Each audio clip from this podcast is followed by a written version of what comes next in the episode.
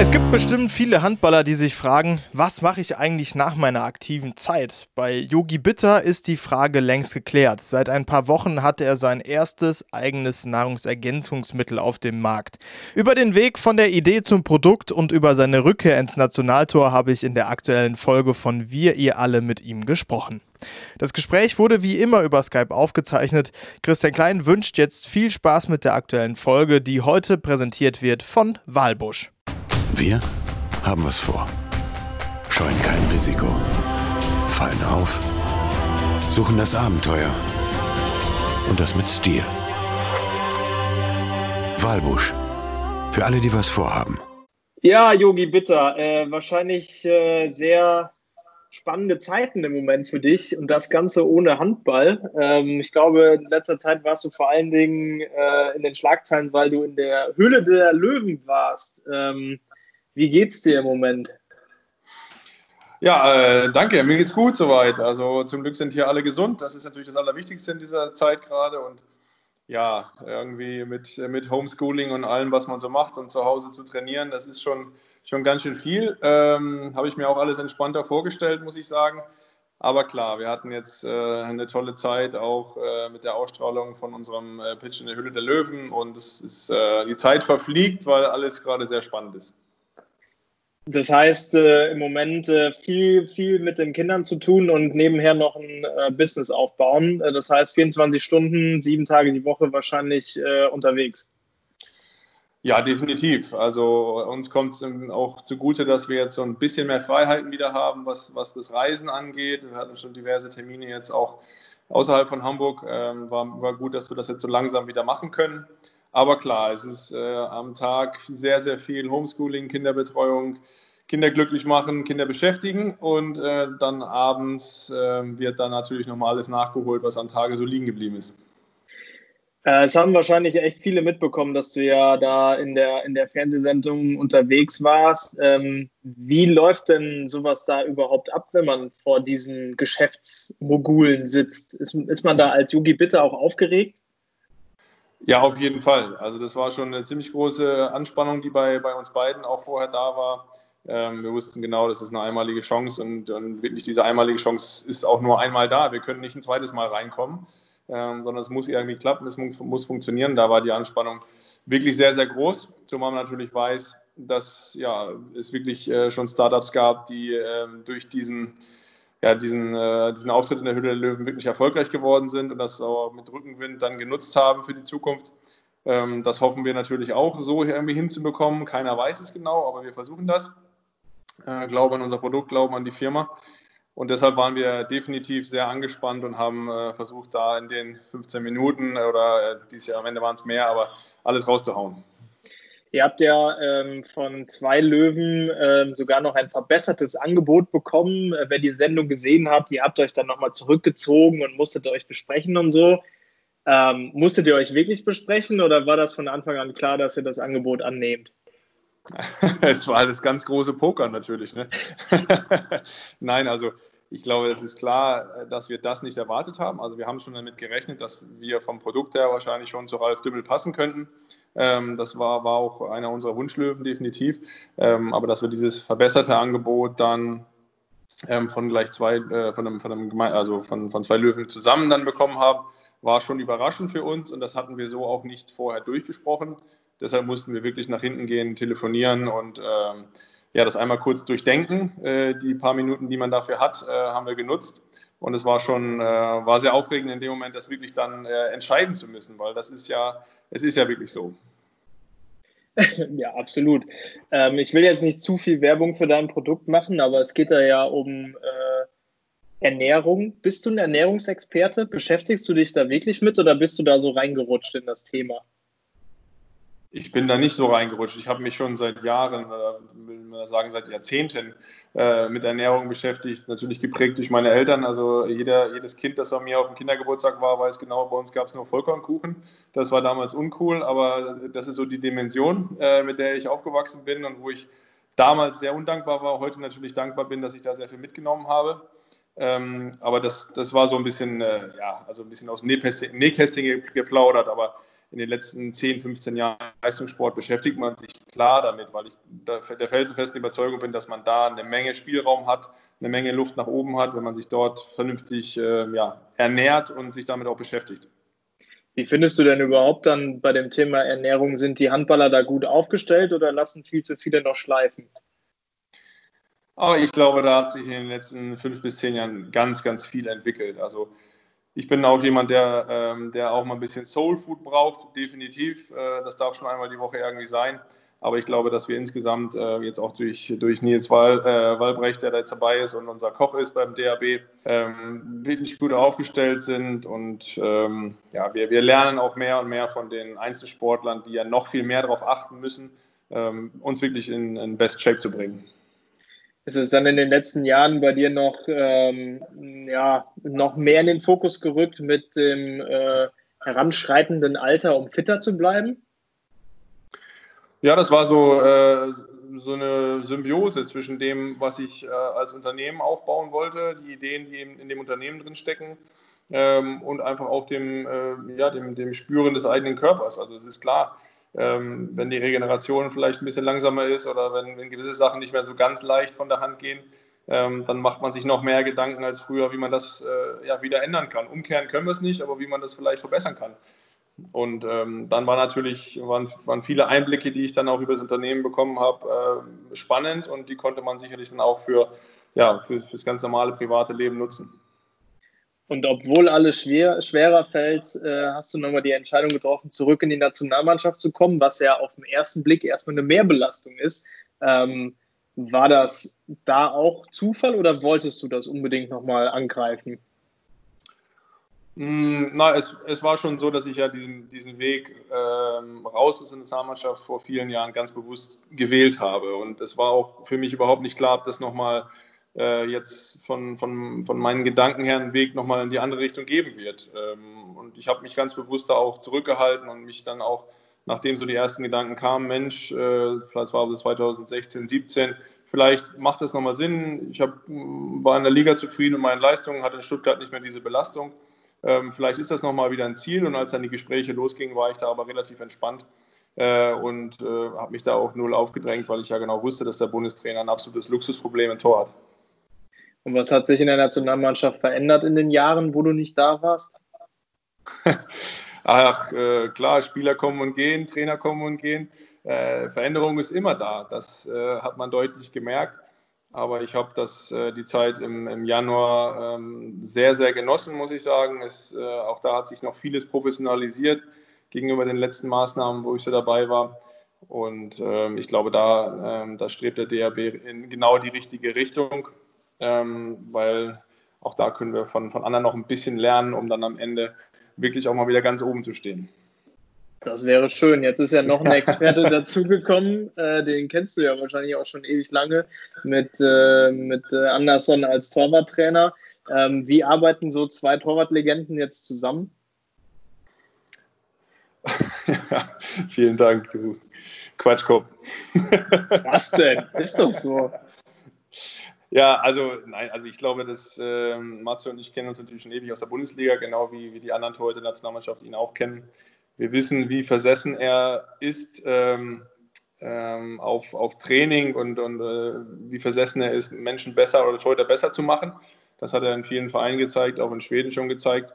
Und äh, die paar Einheiten, die wir mit ihm jetzt zusammen hatten, äh, zeigen das schon. Und auch das, äh, das, die Arbeit mit ihm im, im Torwart-Kompetenzteam, wo ich auch dabei sein darf, ähm, macht sehr großen Spaß und man sieht, dass er, ähm, dass er große Ziele hat, dort was zu entwickeln.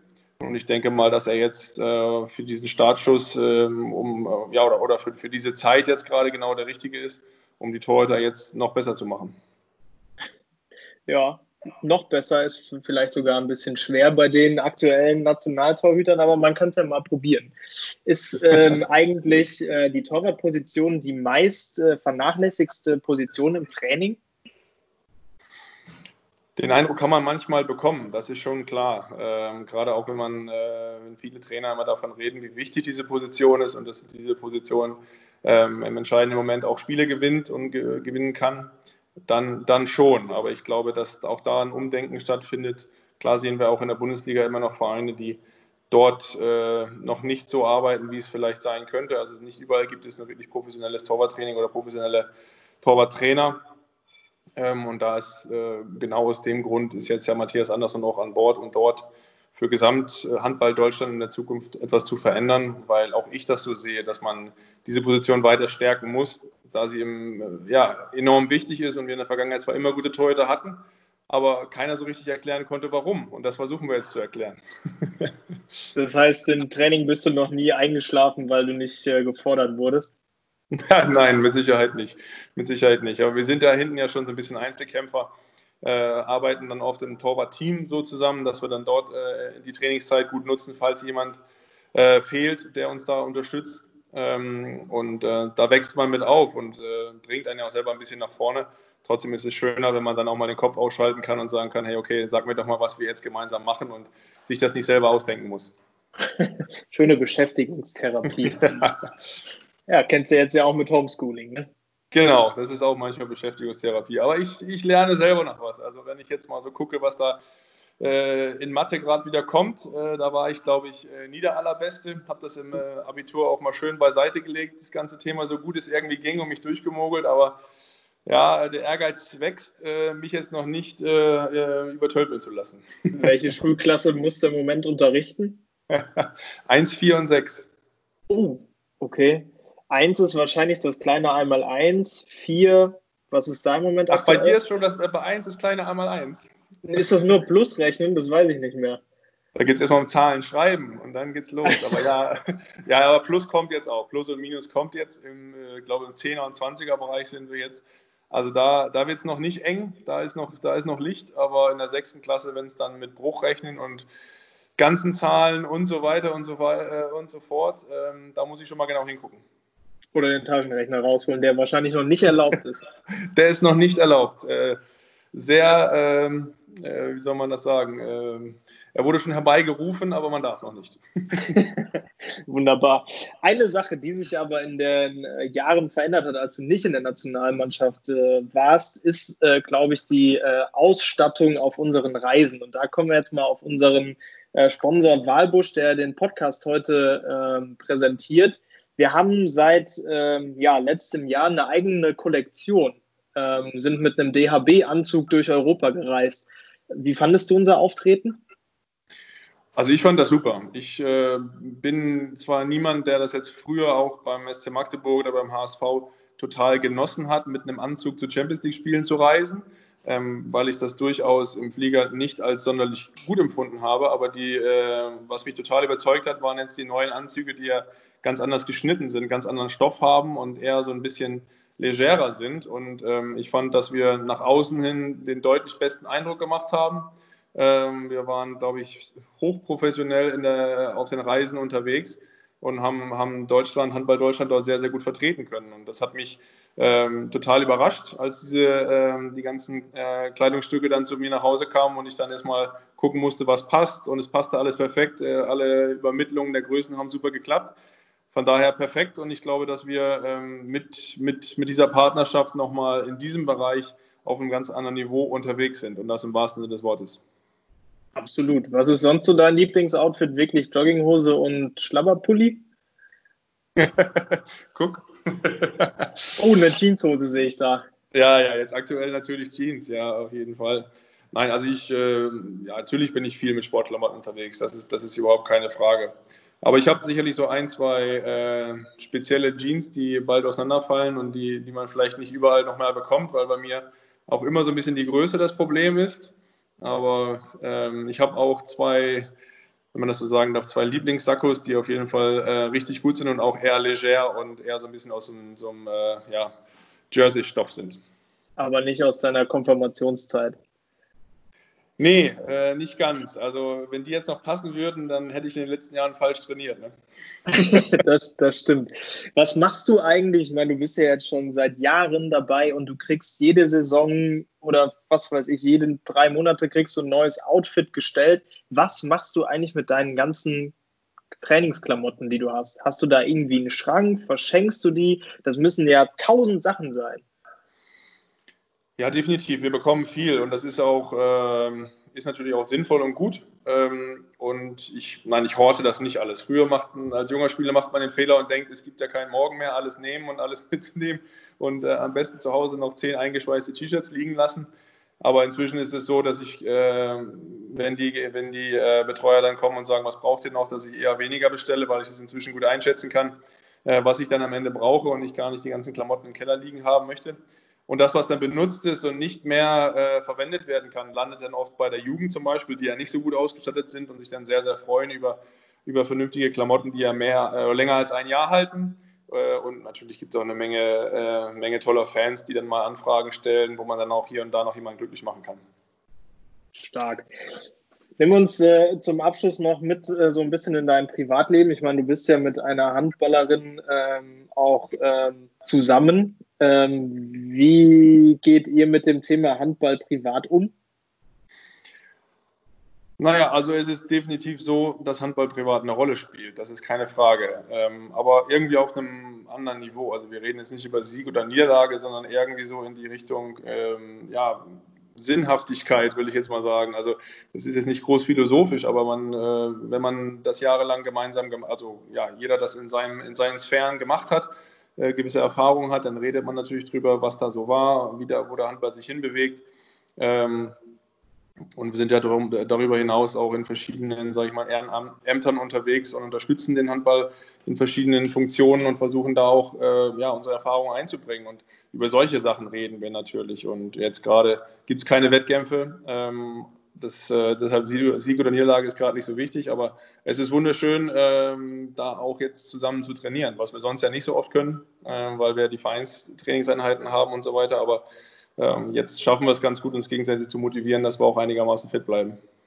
Trainiert ihr aber mit oder ohne Ball? Also schmeißt ihr dir schon mal ein paar drauf? das haben wir mal angefangen, als die Liga noch nicht abgebrochen war. Ähm, das haben wir dann aber dann doch wieder gelassen, ähm, da es ja auch nicht ganz so leicht war, äh, sämtliche Corona-Regeln zu befolgen. Wir durften ja auf keinen Sportplatz. Wir haben das auf so einem Parkplatz dann gemacht und dort alles ein bisschen sporadisch aufgebaut. Aber naja, um die Schulter so ein bisschen warm zu halten, machen wir das ab und zu bei uns auf dem Grundstück und äh, ja, da wir bis vor zwei Tagen noch kein Harz hatten, sind schon einige Bälle mal in den Nachbarsgarten geflogen. das war schon ganz gut, aber jetzt mittlerweile haben wir äh, vom HSV Handball uns ein bisschen Harz geborgt äh, und äh, das hilft uns. Ja, dann geht es vielleicht dann doch ein bisschen besser. Gibt es eigentlich äh, jedes Mal eine Feedback-Runde nach äh, einem Spiel, wenn du spielst oder wenn sie gespielt hat, äh, dass ihr analysiert eure Leistung oder so? Oder wird das einfach nur abgehakt und beiseite gelegt?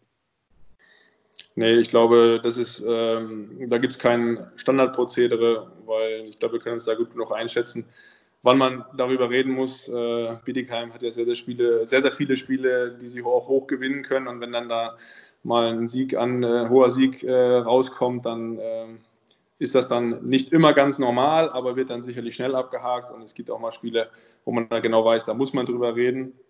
Ich denke, dass wir da, was das angeht, schon ein relativ blindes Verständnis haben, wann man dann mal länger über so ein Spiel reden muss und wann man auch einfach nur den Job gemacht hat und dann nach Hause fährt. Und dann doch ad acta legt, genau. Perfekt, Yogi, vielen Dank äh, für äh, das kurzweilige Gespräch. Ich wünsche dir ganz viel Erfolg mit deinem äh, neuen Produkt ähm, und ja, hoffe trotzdem, dass wir uns irgendwann nochmal in der Handballhalle sehen. Nicht, dass du jetzt hier die ganze Zeit in irgendwelchen Geschäften durch die Gegend turnst. Nein, die Gefahr ist, glaube ich, noch nicht so groß, dass ich da jetzt keine Lust mehr drauf habe. Also ich freue mich sehr, wenn wir uns bald wieder sehen und alle zusammen trainieren können. Yogi Bitter gegen Anna Lörper, das ist übrigens auch das Duell. 2,5 Meter gegen 1,64 Meter. Ein Bild für die Götter mit oder ohne Harz. Das war's mit der aktuellen Folge. Wir hören uns ganz bald wieder. Bis dahin kann ich unser DHB Throwback ans Herz legen. Jeden Mittwoch lassen wir die WM 2019 nochmal bei Facebook und YouTube aufleben. Entweder live ab 18 Uhr oder jederzeit abrufbar. Christian Klein wünscht eine gute Zeit und bleibt weiterhin gesund.